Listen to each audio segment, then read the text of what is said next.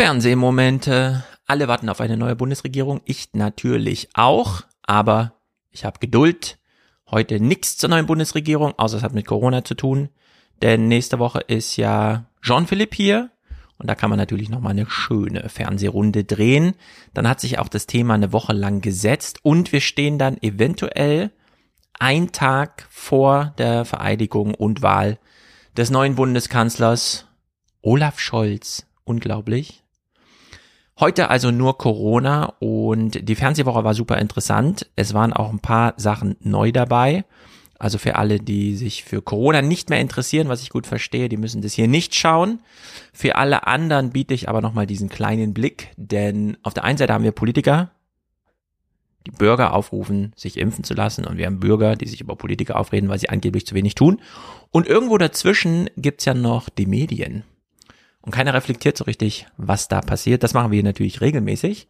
So auch jetzt. Und wir beginnen in Rottal Inn, weil wir wollen ja mal ein deutsches Stimmungsbild am Anfang der Woche hören.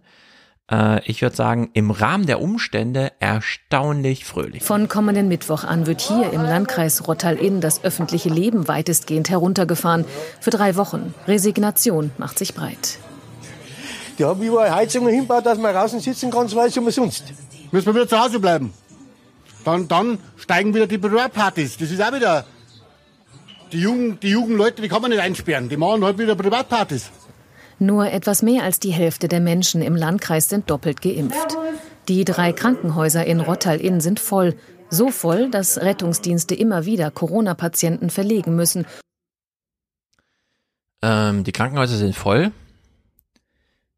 Der Gast und sein Gastwirt sitzen da, jammern über die Jugend, die sich ja nicht einsperren lässt. Selbst wenn man Lockdown macht, das bringt ja gar nichts. Die Jugend ist ja eh außer Rand und Band. Gleichzeitig die Hälfte ungeimpft. Es ist eine Pandemie der Alten. Ich spitze es immer weiter zu. Pandemie der Ungeimpften, Pandemie der ungeimpften Alten. Die jungen Menschen, ja, da ist es auch ein Problem, aber nicht so flächendeckend. Ich fand jedenfalls hier in Bayern gute Stimmung. Anders als in Österreich, was uns da am 20. Anfangs der Woche präsentiert wurde. Etwa 1300 Beamte sind im Einsatz und schützen auch Regierungsgebäude, weil es Gerüchte über Angriffe gibt. Die Stimmung aufgeheizt, die Polizei setzt Tränengas ein, es gibt mehrere Festnahmen und viele Anzeigen. Mit aufgerufen zur Demonstration hatten neben anderen Gruppierungen auch die rechtspopulistische FPÖ, deren Chef konnte aber wegen einer Corona-Erkrankung nicht teilnehmen. Ja, Kickel an Corona erkrankt, kann also nicht an der Anti-Corona-Maßnahmen-Demo teilnehmen. Darf man so zynisch sein und das ein bisschen lustig finden. Diese Termindoppelung, das ist ja fast wie bei Keir Starmer in Großbritannien, der auch gerade zur Corona-Aussprache, zur Haushaltsaussprache dann nicht da ist, weil Corona. Gut, diese beiden Stimmungsbilder eingefangen. Äh, es geht hoch her. Jetzt ins Eingemachte. Maria Daslomka moderiert hier mal zu Wien und wir können uns mal fragen, wie ernst das zu nehmen ist. Ich sage gleich vorweg, super ernst. Eines muss man verschwörungsgläubigen Impfgegnern lassen. Keine Fantasie ist ihnen zu blöd. Vor der Großdemo heute in Wien warnten sie sich gegenseitig auf Social Media davor, dass Impfstoffe aus der Kanalisation in ihre Beine gestochen oder von Polizeihubschraubern auf sie heruntergesprüht würden. Prompt sah man einige Demonstranten bei strahlendem Sonnenschein mit Regenschirmen und Duschhauben aufmarschieren. Ja, ich hätte mir die Moderation nur erlaubt, wenn ich tatsächlich in dem Moment Bilder da gehabt hätte und gezeigt hätte, wie da jemand mit Duschhaube und Regenschirm und vielleicht Gummistiefeln rumrennt. Ansonsten, naja, amüsant. Dieser Blick hier in ein Hamburger Gasthaus hat mich allerdings überrascht, denn ich bin genauso unwissend gewesen wie die Gästin, die hier ihr Leitschild. Unterwegs mit Polizeibeamten am Wochenende in Hamburg. Sie kontrollieren, ob in Clubs und Restaurants die 2G-Regeln eingehalten werden. Hat jeder seine Daten richtig angegeben? Hier im Restaurant, zum Beispiel damit? Nee, noch nicht. Auch der Restaurantbetreiber hat sie nicht aufgefordert, sich einzuchecken. Eine Ordnungswidrigkeit für beide. Also weil ich nicht wusste, dass das auch eine Ordnungswidrigkeit meinerseits ist, dass ich ihn nicht äh, aufgefordert habe, meine Personalien abzufordern. Das war mir einfach nicht bewusst. Äh, das war mir auch nicht bewusst. Wenn ich in ein Restaurant gehe, muss ich den Gastgeber auffordern, mich als Gast zu kontrollieren.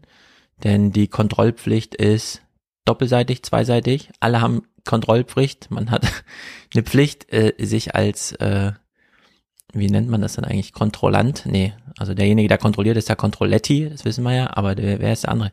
Also das ist kompliziert. Ähm, was heißt denn das jetzt? Wenn Wolfgang nächste Woche hier ist, müssen wir dann auffordern, überprüft zu werden. Na, mal gucken. Praxistest steht also aus, aber die ähm, können natürlich nur stichprobenmäßig gemacht werden, die Kontrollen. Wir haben es also hier, sehen wir schon, mit mehreren, sagen wir es mal, Informationsdefiziten zu tun. Menschen glauben, Polizeihubschrauber regnen auf sie mit Impfstoffen herab. Das ist sehr ernst zu nehmen, denn die Menschen glauben das wirklich, auch wenn es albern klingt. Und man geht in ein Restaurant oder in irgendeine andere Indoor-Veranstaltung, Situation und weiß gar nicht, wie man sich da verhalten soll. Äh, hier, sie wusste es nicht, ich wusste es auch nicht und wahrscheinlich wissen es sehr viele nicht, dass sie selbst mit bestraft werden können, wenn die Polizei eine Stichprobe macht, wenn sie, wenn der Gastgeber sagt, die haben mich gar nicht aufgefordert, sie zu kontrollieren. Also das ist amüsant und jetzt können wir sozusagen ins Medientheater einsteigen. Wo liegen hier die Defizite vor? Oder wie werden sie produziert? Wir hören hier O-Töne von zwei Professoren und während wir sie hören, zum einen Franz Mayer, der Jura-Professor aus Bielefeld, der häufiger und immer sehr gut antwortet. Und Markus Gabriel, keine Ahnung warum, äh, der Philosoph aus Bonn, der in, ich habe noch nie einen klugen Satz von ihm gehört oder gelesen. Äh, ja, einzeln schon, im Kontext macht das alles niemals Sinn. So auch hier. Wir fragen uns, welche Informationen werden uns hier seitens der Medien vermittelt mit der Auswahl dieser Gäste und äh, der Wortspenden, die gegeben werden? Vor einer generellen Impfpflicht schrecken die meisten Politiker noch zurück, obwohl Fachleute es rechtlich und ethisch für geboten halten. Ich glaube aber schon, dass es doch überwiegende Auffassung ist, dass die Freiheit des Einzelnen da endet, wo Freiheit und Gesundheit anderer in Gefahr sind. Und das ist in diesem Impfzusammenhang, wie ich meine, eindeutig der Fall. Also auch so kann man ganz gut begründen, allgemeine Impfpflicht unter bestimmten Umständen ja. Wichtig ist aber auch, dass wir von Impfpflicht vielleicht auch anfangen, von Impfrecht zu reden. Das heißt, wir müssen ja auch sehen, dass die Impfpflicht nicht nur Einschränkungen mit sich bringt, sondern Menschen vor einem sehr gefährlichen Virus schützt. Ja, hier sieht man den Taschenspieler Zauber des Philosophen, das Impfrecht. Ja, man kann durchaus über das Impfrecht reden, aber das wäre so, als würde man nochmal über das Wasser, das aus dem Wasserhahn läuft, fließen. Das ist so selbstverständlich. Der einzige Grund, warum Menschen sich ähm, impfen wollen, ist, dass sie das ihnen gegebene Recht, sich selbst zu schützen, wenn die Mittel und Methoden da sind, dann auch annehmen dürfen. Oh Gott, muss man das echt nochmal so explizieren? Also das ist so albern. Äh, zu Franz Mayer, klar, eine Impfpflicht allgemein ist durchaus vertretbar und auch im der Abwägung mit den anderen Grundrechten irgendwie durchsetzbar. Nur die Frage ist, was heißt das dann trotzdem konkret? Ja, ist das dann ein Impfzwang? Und warum geht man hier nicht in die Tiefe? Wenn er sagt, die Freiheit des einen und die Freiheit des anderen, ich würde sagen, die Freiheit eines des einen wird von einem ungeimpften, ungeimpften nicht beeinträchtigt outdoor oder in dessen privaten Räumen. Die muss ich ja da nicht betreten, wenn ich mich da nicht in Gefahr bringen will. Wenn man jetzt sagt 2G, wie es ja seit gestern flächendeckend in Deutschland gilt hinsichtlich Arbeitsstellen, äh, gut, Arbeitsstellen, da gibt's noch die Tests, muss man dann jeden Tag machen, aber Sportstätten zum Beispiel, mir ja ganz wichtig, Sportstätten, private, äh, vereinsmäßig genutzte Sportstätten, Indoor, nur noch 2G, ganz konsequent, ganz deutschlandweit. Da findet kein Ungeimpfter statt. Da beschränkt er niemandes Freiheit. Äh, genauso beim Bahnfahren. Vielleicht kommt's da, da haben wir auch noch 3G. Äh, Im Grunde geht's doch nur darum, äh, die Schrauben noch mal ein bisschen anzuziehen von bisher dürfen alle einfach mitfahren, nur Maskenpflicht hin zu 3G, also man muss einen aktuellen Test vorweisen, der wird dann stichprobenmäßig kontrolliert, bis hin zu wir schützen diese Räume, die wir ja eindeutig identifizieren können, mit 2G ab und danach wird die Freiheit der Geimpften von den Ungeimpften nicht mehr beeinträchtigt. Warum sollte man ein Rentner, der nichts weiter macht, außer seine Tochter zum Einkaufen für sich zu schicken und ansonsten nirgendwo ist, wo er hin darf, weil 2G und so weiter. Warum sollte man den mit einer Impfpflicht belegen? Und wie sollte sie formuliert werden? Wir haben es auch bei der Masernimpfung nicht mit einer direkten Impfpflicht zu tun, sondern sie gilt eben nur für die jungen Menschen weil man sie nur da braucht und gekoppelt an die Schulpflicht. Und da ist es auch ehrlicherweise ein Schulzwang, denn man wird tatsächlich von der Polizei abgeholt und in die Schule gefahren, wenn da irgendwas nicht klappt oder muss sich anderen therapeutischen Maßnahmen unterziehen. Also, äh, was wollen uns die Medien hiermit sagen? Das ist eine völlig undifferenzierte Diskussion, die einfach nur wie in Österreich die Impfpflicht in drei Monaten in Aussicht stellt, so dass man nach drei Monate Zeit hat, darüber nachzudenken, ob man äh, nicht doch da vorbeugen möchte, um sich einfach mal zu impfen. Das bräuchten wir in Deutschland im Grunde auch. Olaf Scholz müsste einfach eine Ansage machen, Impfpflicht in drei Monaten. Und dann können, dann kann man darüber quasseln, wie sie aussähe, aber findet alles nicht statt hier. Schade, man hängt sich allein am Begriff auf. Das Mediendrama ist äh, besonders groß gewesen, als Wieler, der RKI-Chef, bei Marietta Slomka zu Gast war. Wir hören mal so ein bisschen, wie er das Gespräch gestalten wollte mit diesem kleinen Spruch. Es gibt eine Reihe von Krankenhäusern, die ihren Versorgungsauftrag nicht mehr in der nötigen Routine und mit dem nötigen Kraft ähm, wirklich leisten können. Das müssen wir einfach konstatieren. Das ist regional unterschiedlich, aber wir müssen das konstatieren und wir müssen jetzt wirklich rhetorisch abrüsten, aber wir müssen operational aufrüsten. So, wir müssen konstatieren, dass wir hier mal rhetorisch abrüsten und operational aufrüsten sollen, wollen. Damit kann er ja vor allem auch mal sich selber meinen, denn äh, vielleicht tat es ihm leid, bei Kretschmer so ausgerastet zu sein mit seiner Vorrechnung, wir haben jetzt schon die Todesurteile über 400 Menschen pro Tag in drei Wochen und so weiter unterschrieben. Inhaltlich ja alles richtig, nur war ziemlich untypisch für Wieler, er hat es trotzdem gemacht. Vielleicht bereut er es so ein bisschen, ich wüsste nicht warum. Ich fand es genau die richtige Ansage, dass es veröffentlicht wurde, war natürlich auch gut. Nur hier hat er die klare Ansage gemacht. Rhetorisch abrüsten, operational aufrüsten. Gilt eventuell, wie ich jetzt ihm unterstelle, vor allem für mich selber, Frau Slomka. Marietta Slomka versucht allerdings Folgendes. Wir haben an diesem Wochenende rund 100.000 gemeldete Neuinfektionen. Am Wochenende wird immer weniger gemeldet und auch generell wird nicht mehr jede Infektion gemeldet. Wenn man jetzt mal davon ausgeht, es sind nicht 100.000, sondern ich weiß nicht, was denken Sie, vielleicht in Wahrheit 200.000? Wie viel Tote bedeutet das in zwei, drei Wochen pro Tag? Ja, das ist eine sehr gute Frage. Das hängt natürlich davon ab, welche Menschen das sind. Ja, dann führt er aus, wenn es mal junge Menschen sind, sind es weniger und so weiter. Äh, sie hat hier eiskalt drauf gesetzt. Können Sie das, was Sie in dem kleinen Vortrag schlecht mikrofoniert zu Hause privat für Kretschmer gemacht haben, für mich nochmal reproduzieren? Deswegen stelle ich die Frage ganz genau, wie viel Tote äh, pro Tag? Können Sie bitte nochmal, und Malte Snemka weiß genau, 400 ist die Antwort, die er bei Kretschmer gegeben hat. Nein, er macht das nicht und das finde ich großartig. Slomka versucht es dann und ich meine, er hat jetzt hier schon einmal ihr deutlich gezeigt, nee, ich gehe darauf nicht ein und hat am Anfang noch gesagt, er möchte rhetorisch abrüsten. Slomka hier trotzdem noch. Sie haben ja schon im Juli da entsprechende Zahlen und Berechnungen vorgelegt, also das vorhergesehen, was sich jetzt entwickelt hat. Wie fühlt sich das eigentlich an, wenn man dann immer wieder warnt, aber irgendwie gegen, gegen taube Ohren predigt oder gegen Wände redet? Ja, das ist nicht erfreulich, das ist ganz klar. Wie fühlen Sie sich, Herr Wieler? Ich weiß, Sie haben tolle Wissenschaft studiert und machen das seit Jahrzehnten und so weiter, aber ich will nur wissen, wie fühlen Sie sich eigentlich? Nein, mit dieser Frage beleidigt man ihn fast und er lässt es auch so durchblicken.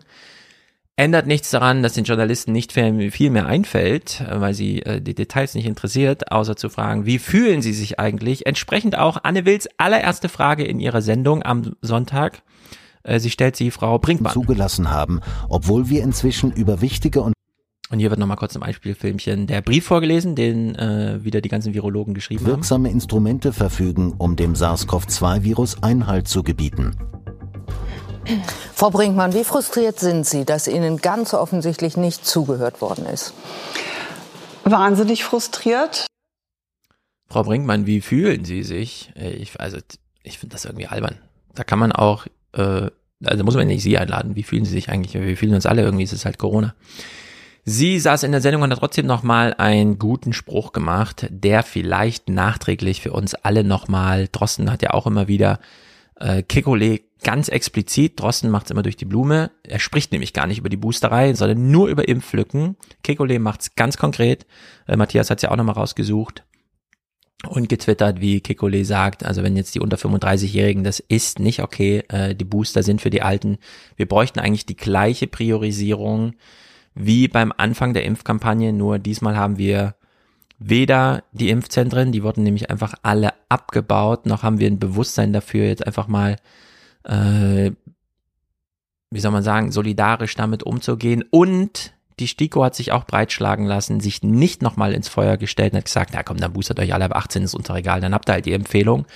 Damit äh, werden jetzt relativ viele 35-jährige äh, Booster, die es eigentlich nicht brauchen, die immun sind, vor allem weil sie auch relativ ein bisschen später geimpft wurden als diejenigen, die im März oder im Februar ihre zweite Dosis BioNTech bekommen haben und jetzt wirklich geboostert werden müssen, aber sich natürlich nicht in irgendwelche Schlangen anstellen kann für zehn Stunden.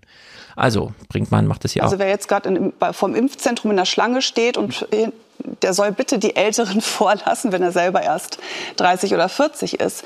Aber das Problem sind nicht die Boosterimpfungen, sie sind es auch. Das Hauptproblem ist die hohe Quote der Nicht-Geimpften. Mhm. Die treiben gerade ja.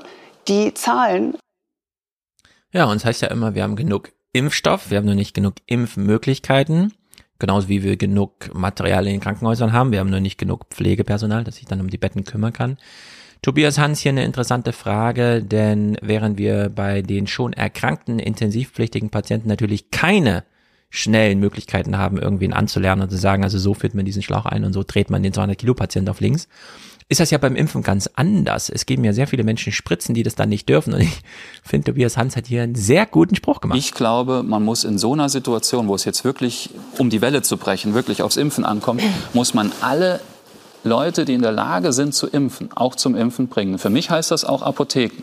Klar. Wir haben im Saarland 60 Apotheken, Großbritannien Bundesland, die Grippeschutzimpfung machen dort. Ich finde, die können auch äh, Corona-Impfung machen. Ich glaube auch, dass Tierärztinnen und Tierärzte impfen können. Ich glaube auch, dass Zahnärztinnen und Zahnärzte impfen können. Wenn man mir kann äh, eine Betäubung im Kopf verabreichen, kann man, glaube ich, auch einen Impfstoff verabreichen. Das ja, wem wurde eigentlich alles eine Betäubung im Kopf gegeben in den letzten anderthalb Jahre statt eine ordentliche Impfung? Das stimmt natürlich, Tobias Hans hat völlig recht. Ähm, trotzdem ist es bemerkenswert, dass wir es hier nur mit einem Appell zu tun haben. Die Frage ist ja, an wen appellierte denn er ist doch der Politiker mit Verantwortung im Land? Äh, warum kann er es nicht auf die Wege bringen? Wo klemmt's da? Denn ich kann, also wir alle können natürlich solche Sprüche machen, an die Politiker gerichtet, aber irgendwer muss halt mal entscheiden. Ich fand, die Argumente waren hier sehr gut. Jetzt ist nur die Frage, wer gibt die Unterschrift? Hubertus Heil bleibt hier auch nur im Appell. Hm, er fordert Menschen zum Impfen aus, nutzt da wirklich die Gelegenheit, Sonntagabends in der ARD zu sein. Also hier eine zweite Institution, nämlich die Medien zu nutzen, weil sie eine Qualität mitbringen, nämlich Publikum und Reichweite, die ihm selbst als Spitzenpolitiker mit Regierungsverantwortung in der alten und der neuen Bundesregierung nicht zur Verfügung steht. Er muss die Einladung von Anne Will abnehmen, annehmen, dann kann er dort abends zum Volk sprechen. Macht er hier auch. Ich finde das ziemlich gut.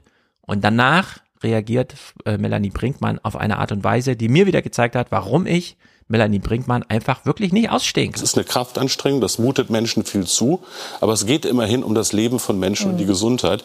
Das muss das Signal sein. Entschuldigung, dass ich jetzt die Zeit Nein. mal missbraucht habe, um nicht nur darüber zu diskutieren, wie man Kommunikation macht, sondern um Kommunikation zu machen. Ich gucke jetzt in die Kamera und kann nur sagen, jetzt ist sie weg. Oh. Lasst euch impfen, wenn ihr das noch nicht gemacht habt. Und lasst euch boostern, wenn ihr es schon gemacht habt, wo immer das geht. Wir müssen da gemeinsam als Gesellschaft durch. Italien hat es, wie gesagt, besser hingekriegt. Wir können jetzt lange resonieren, was in letzten Wochen schiefgelaufen ist. Es ist jetzt ein Instrumentkasten da, der gilt diese Woche. Wir können weitere Instrumente lokal ergreifen. Wir werden es auch tun. Aber es geht nur im Schulterschluss von Bürgerinnen und Bürgern und Politik und nicht Staat gegen Politik, Wissenschaft gegen Politik, Bürgerinnen würde, und Bürger zu spalten. Das ist die Aufgabe, die wir jetzt haben. 3G das ist, das ist total gut, dass Sie zur Impfung aufrufen, aber das haben wir jetzt auch schon sehr viel. Ich, ja. Da muss jetzt mehr passieren. Da muss einfach viel stärker kommuniziert werden. Äh, was wollen Sie, Frau Brinkmann? Jedes Mal, wenn jemand was Gutes macht, ist Ihnen das noch nicht genug, ist es noch nicht perfekt genug, dann setzen Sie, legen Sie Ihre Stirn in Falten und bedauern wieder, dass irgendwer irgendwas nicht verstanden hat, was Sie ja schon seit 50.000 Jahren verstehen.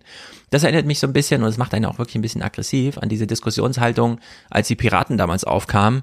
Egal wie groß das Bemühen war, von Bürgermeistern, ähm, Landtagsabgeordneten, irgendwelchen Menschen in Verantwortung, irgendwas zum Digitalen zu sagen.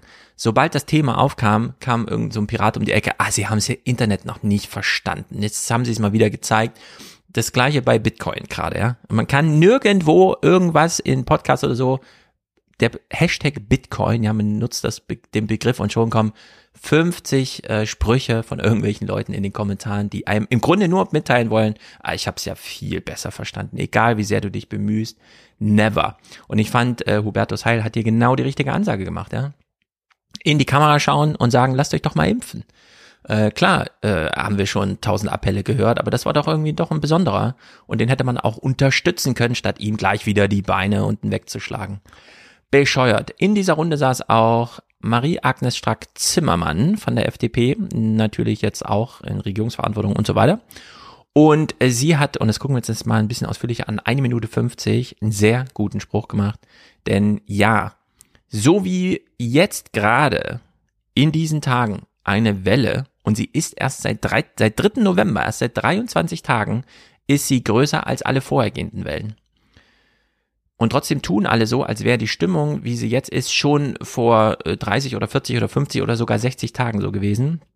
Wir haben also total schnell vergessen einfach, wie sorglos wir waren und dass es nicht nur die Verantwortung der Politik ist. Und in diesem Maße, wie wir hier eine Zäsur am 3. November erlebten, dass nämlich alle plötzlich feststellten, oh shit, Corona ist ja doch noch mega heftig da und Drosten hatte recht, diese Welle wird alles in den Schatten stellen, weil so viele geimpft sind und weil das Mindset einfach ein anderes ist unter den Geimpften und dann eben von den Ungeimpften auch äh, mitgeschleift wird, die sich das ja noch viel mehr wünschen, äh, da einfach in Anführungszeichen Freiheit zu erleben. In diesem Maße verpennen wir jetzt gerade wieder die Nebenfolgen von der Corona-Pandemie selbst und den Corona-Maßnahmen, die die Politik wahrscheinlich die nächsten Tage noch mal ein bisschen anziehen muss. In der Hinsicht hier sehr gute fast zwei Minuten von Marie-Agnes Strack-Zimmermann und da gehört auch ein bisschen Mut dazu, das in dieser Hochinzidenzzeit gerade mal hier so deutlich zu sagen. Aber ich glaube, was in der ganzen Diskussion der letzten Monate zu kurz kam und auch jetzt zu kurz kommt, ist, dass wir neben diesem großen gesundheitlichen Thema, was die Nummer eins ist, unvorstellbar große soziale Probleme bekommen und haben in der Bundesrepublik. Äh, ich fange mal an mit den Kindern. Ich habe äh, vor paar Tagen mit einer Lehrerin gesprochen, die sagte, wir haben fünf Klässler, die können nicht richtig schreiben, weil der Abriss kam nach der dritten Klasse. Wir haben junge Leute, die immer noch zu Hause hocken, weil sie einen Job nicht mehr machen konnten in der Gastronomie, um vielleicht auch mal auszuziehen. Wir haben Studentinnen und Studenten, die jetzt vier Semester an der Uni sind, vor dem Bachelorabschluss stehen, noch nie eine Uni von innen gesehen haben. Mhm. Könnte das also weiterführen bis hin in die Seniorenheime, wo wir alte Menschen haben, die weniger Angst vor dem Virus haben, als davor ihre Sprache, ihre Stimme zu verlieren, weil der Kontakt zur Außenwelt äh, nicht mehr gegeben ist. Was ich damit sagen will, ist, dass wir, und das merken wir ja auch in der öffentlichen Diskussion, die Diskussion so hart wird. Da gehen ja Risse durch Familien. Mir hat neulich hm, ein Herr gesagt, äh, ein Taxifahrer, der mich gefahren hat, dass seine Frau, dass er mit seiner Frau völlig außen vor ist, weil die auf einer ganz anderen Spur ist. Äh, also was ich sagen will, ist, wir haben solche Verwerfungen in der Gesellschaft, dass ich mir persönlich, und ich sage das als Verteidigungspolitikerin, weil wir ja auch über die Resilienz eines Volkes, was ist eigentlich, wenn mal ein Angriff auf uns verfolgt, und das ist ja de facto einer, mhm. dass wir gar nicht mehr diese Kraft haben, ähm, da zusammenzurücken, sondern eine solche Verwerfung haben, von der ich behaupte, das ist jetzt nicht wissenschaftlich fundiert, das ist meine reine Beobachtung, weil ich auch sehr lange im Jugendhilfeausschuss der Stadt Düsseldorf saß, dass wir, wir sprechen von Long-Covid, ich glaube, dass wir soziale Verwerfungen haben in einer Form, wo wir noch in Jahren das merken. Ja, das ist für mich äh, genau der Gegenentwurf von Melanie Brinkmann. Es ist genau richtig, großes Panorama aufgemacht, sachlich und zeitlich, statt einfach nur dieses, wir müssen jetzt ähm, äh, die Pandemie noch, äh, das Virus noch drei, vier Tage zurückhalten, jetzt einen Zustand herstellen. Nee, dann haben wir dieses australische Dilemma, dass wir nämlich Lockdown forever machen äh, und, und das ist nun meine Realität, und das sehen wir in Australien und diesen Ländern, wenn dieser Lockdown halbwegs gut funktioniert, was die Inzidenz angeht, mit allen Folgeproblemen, die Strack Zimmermann hier genannt hat, dann haben wir das Problem, dass die Impfbereitschaft noch niedriger ist. Melanie Brinkmann muss sich auch Gedanken machen, warum nach anderthalb Jahren Erklärung, wie gefährlich Corona ist, die Leute sich trotzdem nicht impfen lassen. Und diese Antwort kann sie nicht geben und deswegen findet sie keinen Weg zur endemischen Situation und macht Pandemiebekämpfung und verstrickt sich dann in ihrem Und da war sie dann doch genau richtig eingeladen. Wie fühlen sie sich denn? Und dann darf sie sagen, wie sie sich fühlt. Nur das hilft niemandem. Also in der Hinsicht ein echtes Problem. Ich weiß aber, dass mir nicht jeder an dieser Argumentation folgt. Es gibt sehr viele Fans von Melanie Brinkmann. Schreibt mir keine YouTube-Kommentare. Es interessiert mich null. Ist alles schon tausendfach ausdiskutiert. Wir müssen jetzt mit dieser neuen Bundesregierung und Leuten wie Strack Zimmermann mal diese Situation anpassen, anfassen. Und in der Hinsicht bin ich da trotz allem frohen Mutes. Diese Sendung gestaltete sich entsprechend, wie sie hier in den letzten 22 Sekunden sich abspielte. Äh, aber da ist ja eine gewisse Logik, dass wir uns doch nach wie vor um die kümmern müssen, die besonders vulnerabel sind. Ich möchte noch einen Satz nee, sagen. Nee, Frau Strack-Zimmermann, Entschuldigung, ja, aber wir müssen leider an die Tagesthemen abgeben. Der gerade ja. die Dynamik ja. bestimmt. Ja. Und das ist aber zu Wir müssen die an die Tagesthemen geben und das Gute ist, die knüpfen Da sind wir uns doch hoffentlich einig, wenn die Patienten Aber es ist noch nicht das, im Krankenhaus... Brinkmann hat gesagt, das ist nicht das eine... Ich muss rübergeben. Leute, ich muss rübergeben, äh, wieder mal eine Sendung, die uns nicht weitergeholfen hat, außer ein paar Sänger zu setzen. Wir haben äh, diejenigen gehört. Man kann jetzt auch mal ein bisschen deutlicher werden. Es, wir kriegen Corona wahrscheinlich nicht weggelabert, wie die letzten anderthalb Jahre, in der man einfach immer wieder betont, ah, ja, das mit den ganzen Freizeiteinschränkungen ist zwar ganz toll, aber warum gibt es eigentlich keine beruflichen Einschränkungen? Am 24. November trat in Kraft, dass es eine Testpflicht am Arbeitsplatz gibt. Warum am 24. November 2001? Warum nicht im Oktober 2020? Was ist das für ein Versäumnis? Kann man darüber mal sprechen in der Hinsicht? Wir haben jetzt neue Politiker oder neue Parteien mit alten Politikern in neuer Verantwortung, sagen wir es mal so. Wir hören hier zum Thema Impfpflicht im Heute-Journal zugeschaltet Winfried Kretschmann. Das ist besonders interessant, denn er äh, regiert Baden-Württemberg. Baden-Württemberg ist hervorgehoben durch eine besonders krasse Durchseuchung mit esoterischem, spirituellem Denken, was irgendwie wegführt von moderner Medizin, beispielsweise Impfung. Ähm, muss nicht das Land flächendeckend betreffen, aber wenn nur 15 Prozent da durchgeknallt sind, reicht das schon. Entsprechend ist seine Ansage hier einfach mal deutlich und das wünsche ich mir viel mehr. Wir müssen ja sehen, die, wir bekommen ja nirgendwo auf der Welt diese Pandemien richtig in den Griff, wenn wir zu niedrige Impfquoten haben. Das heißt, die ganzen Beschwernisse, die wir dadurch haben, aber auch überlastete Intensivstationen, äh, wo dann zum Schluss entschieden werden muss, wer wird behandelt und wer nicht. Das sind ja noch tiefere Eingriffe äh, in die Lebensrechte von vielen tausend Menschen. Insofern ist es ein Abwägungsprozess und wir glauben, dass wir damit die Freiheit der Gesellschaften des Einzelnen schützen und sie nicht behindern muss man ja auch dazu sagen, Impfpflicht ist nicht Impfzwang. Also es werden jetzt nicht die Leute von der Polizei zu Hause abgeholt und zum Arzt geschleppt, sondern es ist eine Verpflichtung. Wenn man dagegen verstößt, bekommt man eine Strafe. Wie stellen Sie sich das vor, wie das umgesetzt wird und wie man es auch kontrolliert? Ja gut, darüber müssen wir uns dann äh, den Kopf zerbrechen, wenn wir so weit sind. Jetzt haben wir ja erstmal nur eine Debatte eröffnet und argumentiert. So, Debatte eröffnet und jetzt wird argumentiert, gut. Und er sagt nochmal ausdrücklich, ja, ich lege mich hier mit meinem Volk an. in Baden-Württemberg gibt es ja auch eine starke Impfskeptikerbewegung, auch zum Teil in Ihrer Partei mit Gruppierungen, die anthroposophischen Weltbildern nahestehen, homöopathischen Weltbildern und die sehr skeptisch, traditionell skeptisch sind. Also das könnte auch bei Ihnen da im, im Bundesland ganz schön hoch hergehen. Ja, das wird hoch hergehen, das ist ja keine Frage, aber wir können ja nicht deswegen notwendige Maßnahmen nicht machen, nur weil wir befürchten, da kommt ein harter Gegenwind, sondern wir halten es einfach für erforderlich, weil wir sonst aus dieser Pandemie einfach nicht rauskommen. Sloterdijk hat in Karlsruhe gelehrt und hat gesagt, Impfung, Immunisierung ist keine Privatsache. Das muss man dann insbesondere in Baden-Württemberg jetzt einfach mal durchkämpfen. Warum nicht? Annalena Baerbock ist hier im Gespräch und sagt Folgendes zum Krisenstab. Aber dieser Krisenstab, der jetzt endlich eingerichtet werden wird beim Kanzleramt, das ist der entscheidende Punkt in dieser kritischen Situation, in der wir gerade sind. Und Scholz legt auch nochmal entsprechend nach am 24. Und das, glaube ich, ist auch der richtige Weg. Deshalb brauchen wir jetzt eine klare Strategie für den weiteren Umgang mit dieser Situation.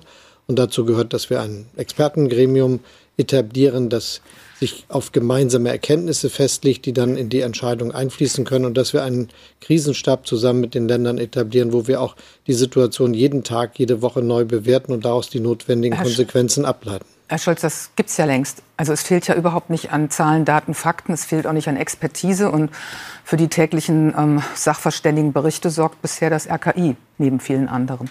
Also brauchen warum brauchen Sie jetzt erstmal Experten, die konkret werden? Wir haben doch die Experten und wir haben die konkreten Erkenntnisse. Wir haben eine ganze Reihe von Erkenntnissen, aber sehr unterschiedliche Vorschläge zu den Konsequenzen, sehr divergierende sogar. Und deshalb muss man das genau betrachten, auch die verschiedenen, die aus ganz unterschiedlichen Perspektiven Ratschläge geben, zusammenbinden, damit man daraus dann richtige, gemeinsam abgewogene Vorschläge bekommt. Ja, Marietta Slomka hat gerade gesagt, aber das haben wir ja. Also die Experten, die Expertise. Und das muss man sagen, ja, das stimmt. Wir haben Melanie Brinkmann und die also erzählt uns auch ganz schön viel. Nur wir haben diese Menschen, die sich da wirklich auskennen und äh, die wie so eine Stiko äh, sich durch die Zettel wühlen, nicht nur durch die Medienberichte, sondern wirklich durch die Studien und am Ende äh, eine Beschlussvorlage vorlegen. Wir haben sie nicht mit am Kabinettstisch sitzen und das soll jetzt anders werden. Es ist nach dem Vorbild, hat Habeck dann auch nochmal gesagt die Woche, Flüchtlingskrisenstab äh, 2015, Peter Altmaier steht in der Verantwortung. Er ist eh schon äh, Staatsminister und damit äh, Kabinettsmitglied. Dieser Posten wird jetzt geschaffen.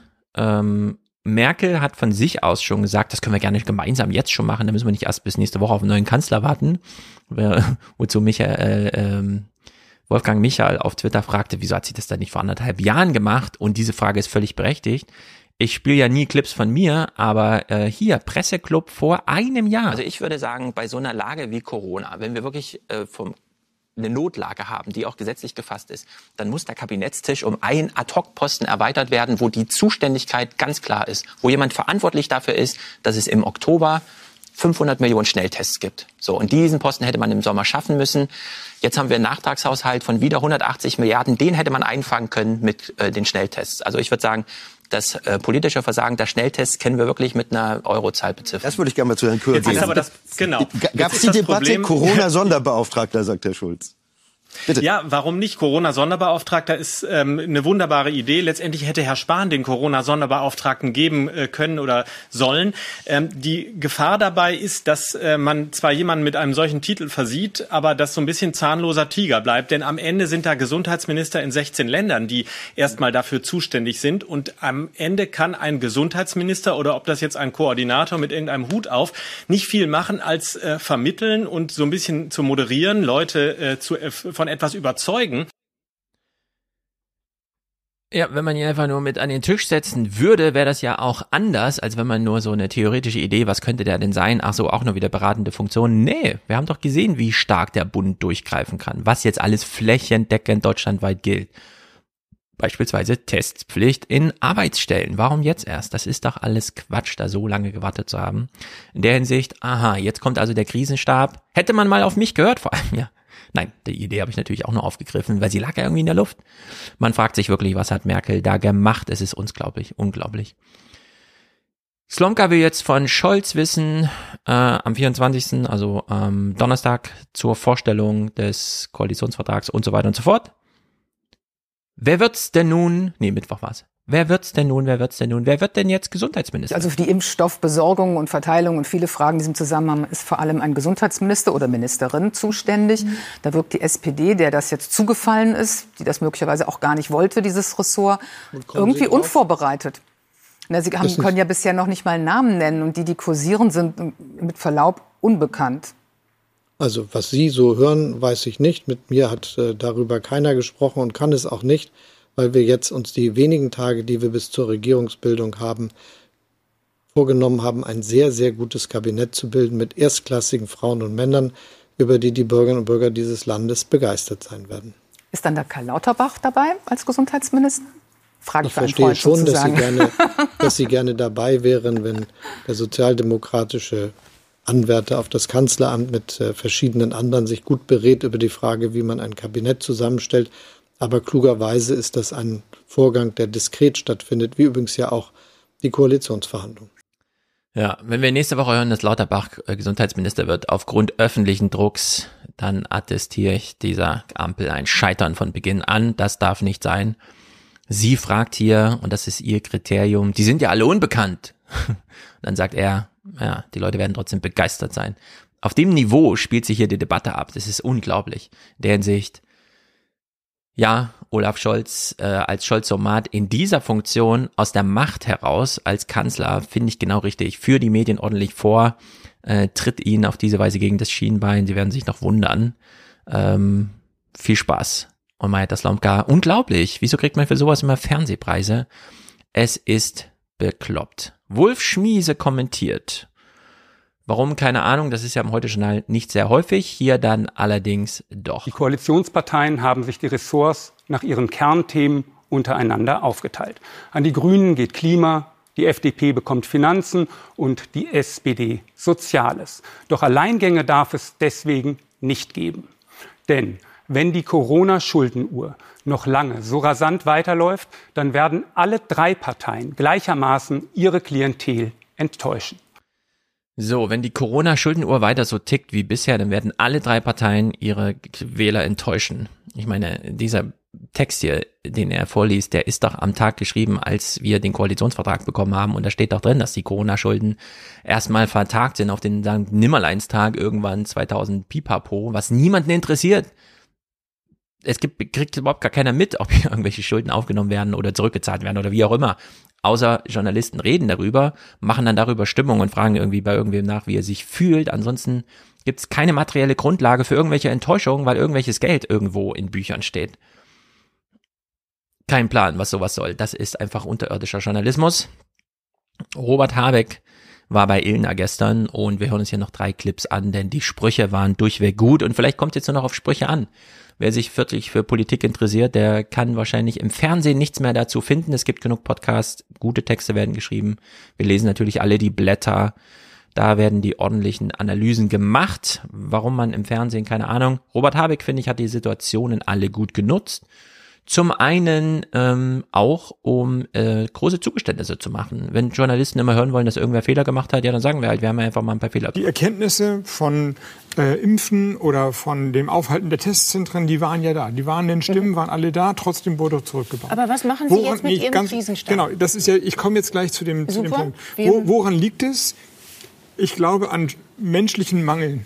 Wir sind träge. Wir sind träge Wesen und wir wollen darauf hoffen, dass das, was im Alltag gut funktioniert, im nächsten Alltag morgen und übermorgen auch so ist.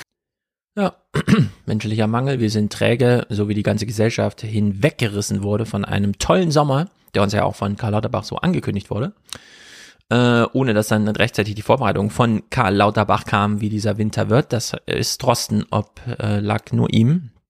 Und damit war es zu wenig, obwohl Drosten. Äh, ja, es ist menschlicher Mangel. Wir leiden alle darunter. Man kann jetzt nicht einfach nur mehr auf die Politiker draufhauen. Ähm, zweiter Spruch von ihm. Jetzt wird er so ein bisschen, äh, äh, sagen wir mal so, er differenziert jetzt. Er meint jetzt nicht mehr alle. Alle hätten wissen können, wie eine Impfrate von knapp 70 oder um die 70 Prozent bei einer Delta-Variante im Winter wirkt. Das, ja. Und das, das ist, das, das muss man zugeben, das ist ein Schandfleck der deutschen Politik, dass wir da so reingelaufen sind.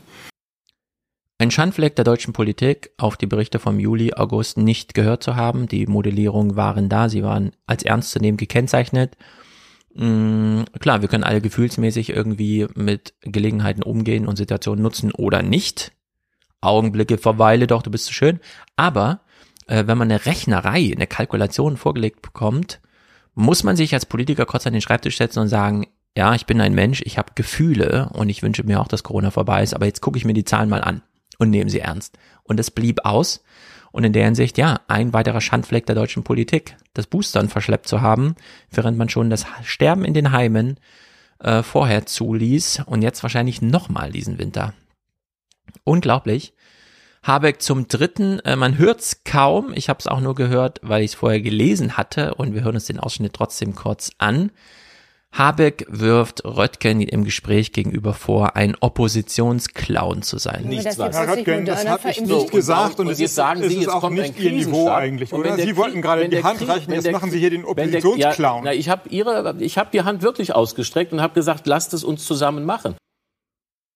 Ich habe doch meine Hand ausgestreckt und gesagt, ey, Herr Röttgen hat gerade gar keine politische Hand, die er ausstrecken kann, denn er ist niemand. Er ist nur ein Kandidat für den Vorsitz und ob es wird, wird sich noch entscheiden. Also in der Hinsicht, hm, keine Ahnung, was das soll. Oppositionsclown, sehr gut. Fand ich ein Volltreffer. Äh, Tihan Celik äh, war noch bei Hart aber fair. Das gucken wir nur ein kleinen Clip als Abschluss, denn es ist sehr viel Unruhe. Das sieht ja jeder. Die Frage ist nur, muss man sich jetzt unsicher fühlen? Ist Corona ein Megaproblem? Jetzt gibt es in Südafrika schon wieder eine neue Variante. Wir wissen noch nicht, wie die Impfstoffe wirken. Wir wissen aber, sie ist noch nicht hier. Und sie kommt wahrscheinlich auch nicht. Und wahrscheinlich ist sie eh kein großes Problem, sondern wir haben ja viele über Varianten gelesen. Ähm, da warten wir einfach mal ab, was Drosten dazu sagt. Kann aber durchaus ein paar Tage dauern und dann wissen wir mehr. Gut. Und jetzt haben wir das äh, Ding, äh, dass wir neben allen politischen, gesellschaftlichen, privaten Gesprächen eine Sachlage haben, die unumstößlich ist. Ich kenne sie hier aus Frankfurt mit den genauen Zahlen und wir bekommen sie hier jetzt aus Darmstadt und es betrifft die Zahlen am Sendetag der Aufzeichnung. Also es ist einfach sozusagen wirklich ein Zufallswert, der wahrscheinlich am Tag davor und am Tag danach auch genauso ist.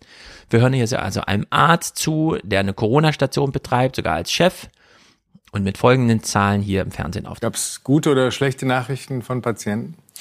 Ja, wir haben also exemplarisch haben wir zehn neue Patienten ähm, aufgenommen heute im Tag. Viele Statistiken kann man ja vorlesen, aber wenn man es mal ganz konkret machen möchte, zehn Patienten, acht davon ungeimpft, Altersschnitt 36,8 und ähm, zwei geimpfte Patienten, einer davon 72 Jahre, ähm, ist auf Intensivstation gegangen. Also das kann man mal so ein bisschen am konkreten Fall ein bisschen fassbarer machen für die Menschen, weil von den großen Statistiken fühlen sich manche, glaube ich, gar nicht mehr so angesprochen. Ja, und am Ende ist auch die große Statistik egal und ansprechend tut sie einen eh nicht. Äh, das sind die äh, Aussagen, äh, die wichtig sind. Menschen gehen ins Krankenhaus, weil sie Corona haben und damit nicht mehr zu Hause klarkommen. Sauerstoff und so weiter kennen wir ja alles. Aus Erzählung. Wir kennen es nicht selber, denn wir sind ja geimpft. Und das macht den grandiosen Unterschied aus. Also hier danke, dass man in dieser Sendung es nochmal hingekriegt hat. Ich sehe hier schon, habe ich gar nicht mitbekommen, dass da nochmal die neue evangelische Kirchenchefin, von der wir ja schon gehört haben, die Hoffnung und so weiter, haben wir ja mit Mick uns ausführlich drüber lustig gemacht. Aber äh, die Zahlen sind, zehn Menschen gehen ins Krankenhaus, acht davon waren ungeimpft. Der Altersschnitt ist U40. Also in der Hinsicht, alle lassen sich bitte impfen. Aber die Impfung reicht dann auch. Mit der Impfung kommt man nicht ins Krankenhaus. Außer man ist 72 und dann hat man wahrscheinlich auch das eine oder andere andere Leiden, dass das halt nochmal unterstützt. Die müssen sich dann boostern lassen. Also man hätte wahrscheinlich mit Boostern und Impfung neun der zehn eben genannten Fälle einfach mal verhindern können. Und deswegen Finale heute, weil nächste Woche machen wir dann wahrscheinlich hauptsächlich Politik. Mal gucken, wie die Corona-Lage drückt, aber impfen, impfen, impfen. Die Impfung macht den Unterschied. Wer geimpft ist, kann sich sicher fühlen, ja, die Krankheit ist dann nicht weg, aber die Pandemie wäre dann weg. Und in der Hinsicht, Leute, ah, da diese Woche ja kein Podcast ist, hier ganz wichtig, ich danke natürlich den drei Präsentatoren, Matthias, Matthias, zwei unterschiedliche Matthias und es sind noch nicht mal unser Matthias und trotzdem werden beide nur mit einem T geschrieben. Erstaunlich. Und Sebastian, alle drei, ausführliche Würdigung natürlich dann im anschließenden Podcast mit John Philipp nächste Woche im Unterstützerdank. Hier trotzdem schon mal ins Video reingeschrieben. Sehr gut. Danke euch drei. Alle anderen Unterstützer, die die Woche aufschlugen, kommen, bekommen dann natürlich auch ihre Würdigung nächste Woche. Für heute also haut rein, haut euch die Nadel rein und haut euch ausreichend Proteine rein, denn ihr braucht alle auch ein bisschen neue Muskeln nächstes Jahr. Macht's gut, bis nächste Woche.